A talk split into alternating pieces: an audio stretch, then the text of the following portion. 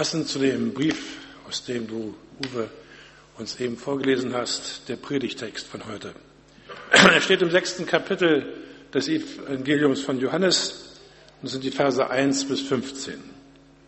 Da heißt es, danach fuhr Jesus weg über das Galiläische Meer, das auch See von Tiberias heißt. Und es zog ihm viel Volk nach, weil sie die Zeichen sahen, die er an den Kranken tat. Jesus aber ging auf einen Berg und setzte sich dort mit seinen Jüngern. Es war aber kurz vor dem Passa, dem Fest der Juden. Da hob Jesus seine Augen auf und sieht, dass viel Volk zu ihm kommt und spricht zu Philippus, wo kaufen wir Brot, damit wir zu essen haben? Das sagte er aber, um ihn zu prüfen, denn er wusste sehr wohl, was er tun wollte. Philippus antwortete ihm, für 200 Silbergroschen Brot ist nicht genug. Für sie, dass jeder ein wenig bekomme. Spricht zu ihm einer seiner Jünger, Andreas, der Bruder des Simon Petrus. Es ist ein Kind hier, das hat fünf Gerstenbrote und zwei Fische. Aber was ist das für so viele? Jesus aber sprach, lasst die Leute sich lagern. Es war aber viel Gras an dem Ort. Da lagerten sich etwa 5000 Männer. Jesus nahm die Brote, dankte und gab sie denen, die sich gelagert hatten, desgleichen auch von den Fischen, so viel sie wollten. Als sie aber satt waren, sprach er zu seinen Jüngern, sammelt die übrigen Brocken, damit nichts umkomme. Da sammelten sie und füllten von den fünf Gerstenbroten zwölf Körbe mit Brocken, von denen übrig geblieben, die gespeist worden waren.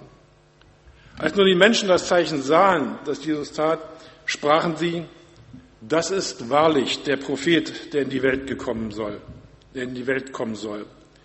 Als nun Jesus merkte, dass sie kommen würden, ihn ergreifen und um ihn zum König zu machen, entwich er wieder auf den Berg und er war selbst allein. Kann man das Ding hier irgendwo flacher machen?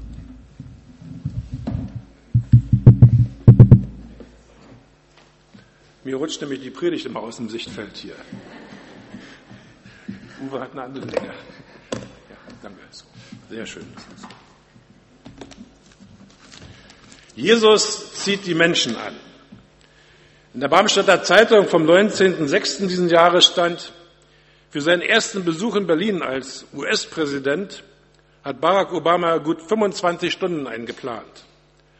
Barack Obama landete mit seiner Familie der Air Force One auf dem militärischen Teil des Flughafens Tegel. Höhepunkt des Besuchs ist ab 15 Uhr Obamas Rede vor dem Brandenburger Tor vor mehr als 4000 geladenen Gästen. Die Deutschen lieben immer noch Barack Obama. Glaubt man Umfragen, lieben sie ihn mit großer Mehrheit so sehr, dass sie ihn bedenkenlos mit großer Mehrheit zum Kanzler wählen würden. Wie kommt es zu dieser anhaltenden Verehrung des US-Präsidenten? Barack Obama ist ein Politiker, der es meisterhaft beherrscht, mit dem gesprochenen Wort Visionen von einer besseren Welt zu erzeugen, die aber in der Realität nicht erfüllt werden können. Von Jesus heißt es, und es zog ihm viel Volk nach, weil sie die Zeichen sahen, die er an den Kranken tat. Und Jesus ging auf einen Berg und setzte sich dort mit seinen Jüngern. Abgesehen von den technischen Voraussetzungen, Jesus braucht auch keinen Sicherheitsdienst. Er lässt die Menschen, die ihn sehen und hören wollen, nicht von seinen Jüngern vorsortieren. Im Gegenteil, er selbst hat eine Region für seinen Besuch auserwählt, die nicht gerade den besten Ruf in Jerusalem hatte. Galiläa, in Galiläa lebte eine Mischbevölkerung. Ungefähr 740 Jahre vor Jesus hat der assyrische König Tiglat-Pileser III. alle Einwohner des Stammes Naphtali, die dort lebten, einfach weggeholt, weil er sein Land bevölkern wollte. Und nach und nach sind andere Volksgruppen da eingesickert und haben sich dann niedergelassen, die aber nichts mit den Juden, mit dem Volk Israel zu tun hatten. Die Bewohner Galiläas galten seitdem als minderwertige Leute. Galiläa, aus dieser Gegend stammte Jesus selbst. Im Johannesevangelium wird berichtet, wie der Jünger Philippus ebenfalls aus Galiläa seinen Bekannten Nathanael mitteilt, dass er in Jesus den Messias gefunden habe. Und Nathanael sprach zu ihm, was kann aus Nazareth Gutes kommen? Philippus spricht zu ihm, komm und sieh es. Und Jesus sah Nathanael kommen und sagte von ihm, siehe, ein rechter Israelit, in dem kein Falsch ist. Jesus übt eine große Anziehungskraft auf die Leute aus. Und deshalb zieht er sich mit seinen Jüngern auf das andere Ufer des Sees Genezareth zurück, um seine Jünger in Ruhe zu lehren. Er zieht sich zurück und behält dennoch die Not der Leute im Blick. Jesus mit seinen zwölf Jüngern allein in einer Einöde. Hier kann er in aller Ruhe seine Jünger auf die zukünftigen Ereignisse seines Erlösungswerkes vorbereiten. Er hat nach dem Johannesevangelium bereits das Weinwunder auf der Hochzeit zu Kana vollbracht, die Händler aus dem Tempel in Jerusalem gejagt, in Kapernaum den Sohn eines königlichen Beamten geheilt und den Kranken am Teich Bethesda. Jesus sucht nicht das Bad in der Menge.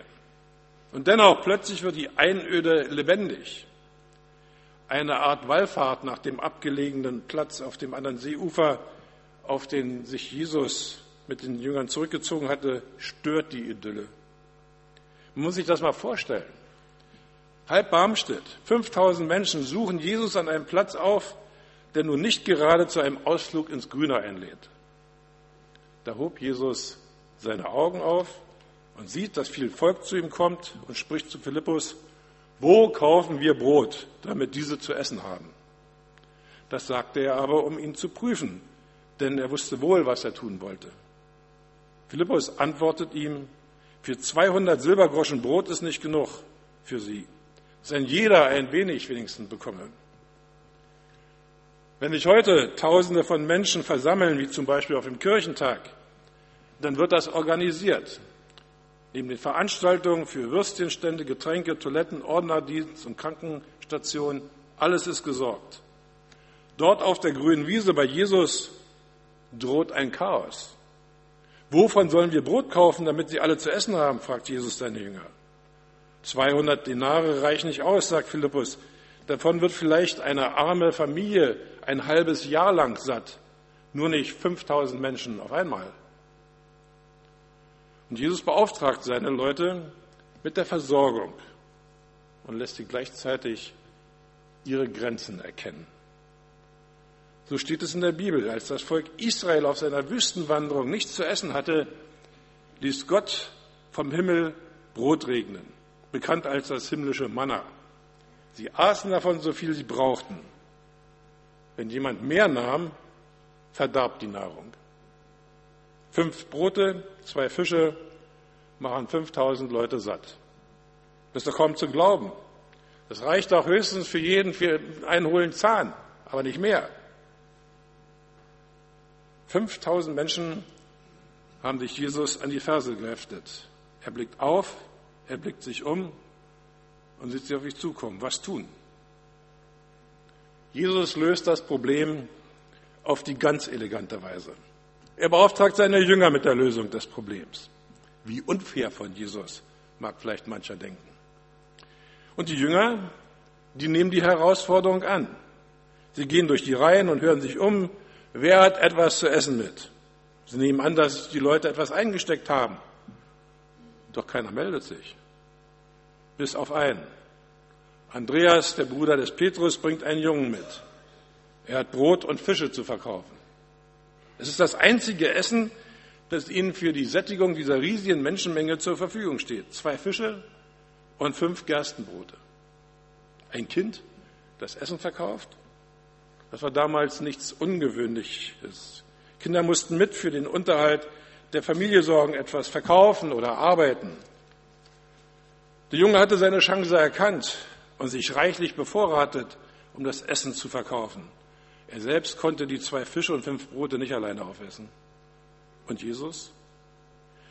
Jesus aber sprach, lasst die Leute sich lagern. Es war aber viel Gras an dem Ort. Da lagerten sich etwa 5000 Männer.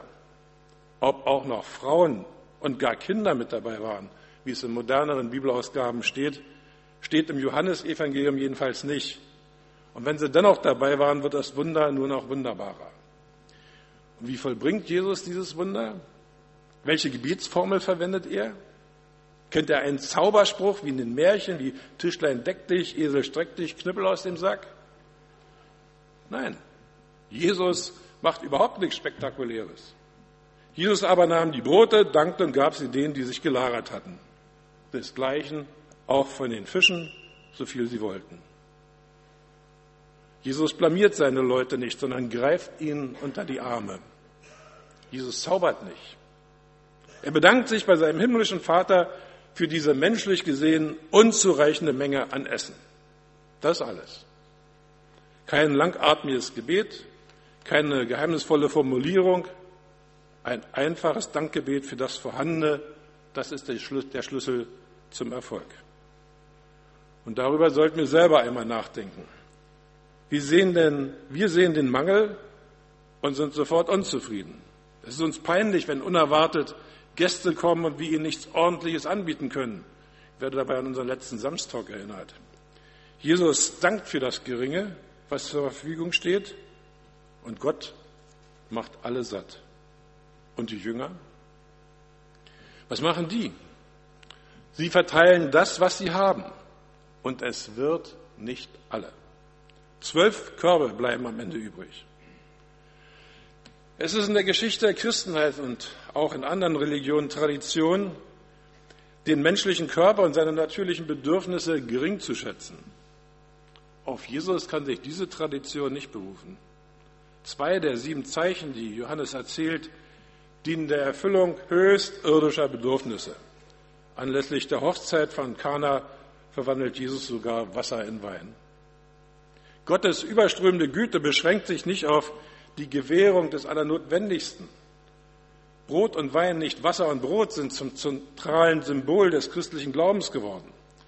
Und dazu schreibt Pfarrer Manfred Günther aus Mücke, mir ist bei dieser Geschichte aufgefallen, dass sie sich eigentlich ganz schlecht predigen lässt. Mir auch. Es ist doch so. Deswegen habe ich ihn, zitiere ich ihn auch.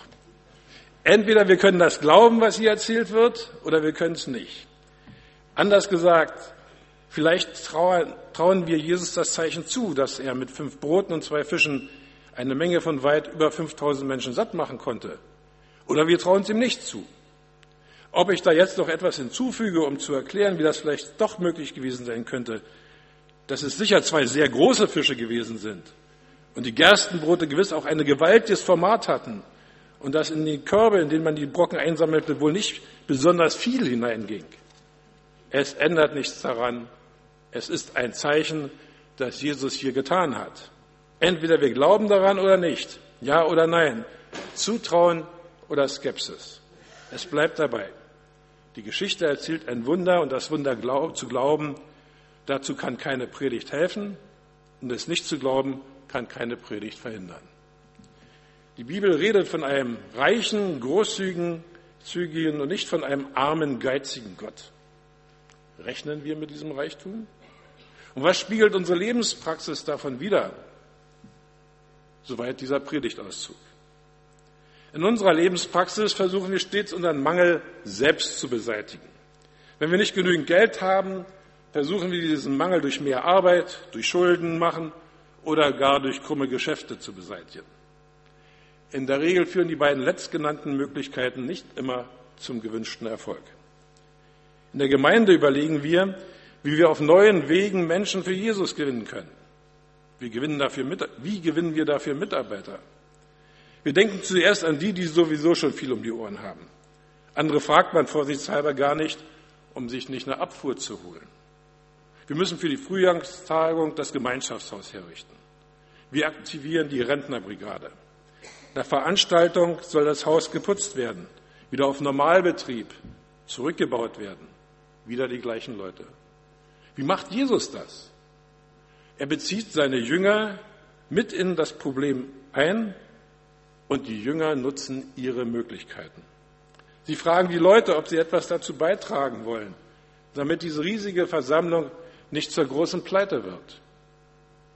Das Ergebnis sieht menschlich gesehen erbärmlich aus. Mehr als die lächerliche Menge an Essen, das einen Jungen, das einen Jungen konnte sie, des einen Jungen konnten sie nicht auftreiben. Sie sind am Ende ihrer Möglichkeiten. Und nun greift Jesus ihnen unter die Arme mit seinen Möglichkeiten. Er nimmt die viel zu geringe Menge an Nahrungsmitteln, die sich eingefunden haben, und dankt Gott für das, was da ist, und lässt sie das verteilen. Und es reicht für alle. Wenn wir das auf die Praxis als Gemeinde übertragen, bedeutet dies, es hilft uns nicht weiter, wenn wir unseren Mangel beklagen. Mangel an Zeit, Mangel an Helfer, Mangel an neuen Ideen, Mangel an sonst was. Wir kommen nur weiter, wenn wir für unser Anliegen öffentlich im Gottesdienst werben. Gebt ihr ihnen zu essen, sagt Jesus zu seinen Jüngern, und sie fragen die Leute. Das Ergebnis ist menschlich gesehen enttäuschend. Aber Jesus bleibt nicht in der Enttäuschung stecken und ärgert sich. Er nimmt die Situation an, so wie sie ist. Jesus denkt anders als wir und er lebt es uns vor. Für ihn sind es wenigstens zwei Fische und fünf Brote. Und dafür dankt er Gott. Er hätte noch viel weniger sein können. Für das danken, was an Zeit und Mitarbeitern tatsächlich zur Verfügung steht und dann an die Arbeit gehen. Das ist der Weg zum Erfolg. Ich schlage deshalb vor, zur nächsten Veranstaltung oder dem nächsten Hausputz im Gottesdienst für die Personen zu danken, die sich in die Listen eingetragen haben. Mal sehen, was dann passiert mit den anderen. Und wenn dann völlig unerwartet noch ein paar Helfer mehr kommen, sind das die Brocken, die die zwölf Körbe gefüllt haben. Übrigens, die nächste Chance, das auszuprobieren, haben wir anlässlich der Veranstaltung zum zehnjährigen Bestehen unseres Gemeinschaftshauses. Als die Leute begriffen, was Jesus getan hatte, riefen sie begeistert, das ist wirklich der Prophet, auf den wir so lange gewartet haben. Die Menschen haben nicht begriffen, dass sie nur deshalb satt geworden waren, nicht weil Jesus einen Zauberspruch aufgesagt hatte, sondern weil Jesus seinen Vater selbst für das wenige, das er hatte, gedankt hatte. Jesus merkt, dass sie ihn jetzt unbedingt festhalten und zu ihrem König ausrufen wollten. Da zog er sich in die Berge zurück, er ganz allein. Die Volksmenge ist begeistert. Sie wollen Jesus zum König machen. Aber am Ende seines Erdendaseins wird Jesus der König mit der Dornenkrone. Ach übrigens, auch Obamas Wahl zum Bundeskanzler ist fragwürdig geworden. Seine Beliebtheit hat seit der Bespitzelungsaffäre durch den US-Geheimdienst bei den Deutschen erheblich gelitten. Jesus Christus hingegen ist kein Politiker, der es meisterhaft beherrscht, mit dem gesprochenen Wort Vision von einer besseren Welt zu erzeugen, die sich aber in der Realität nicht erfüllen lassen. Jesus hingegen ist der Retter der Welt, der mit Liebe und Geduld sich bis heute um jeden einzelnen Menschen müht, um ihm zu zeigen, wie er ihm in seinem Alltag sein Leben in der heutigen Zeit trotz Mangel gelingen kann. Amen.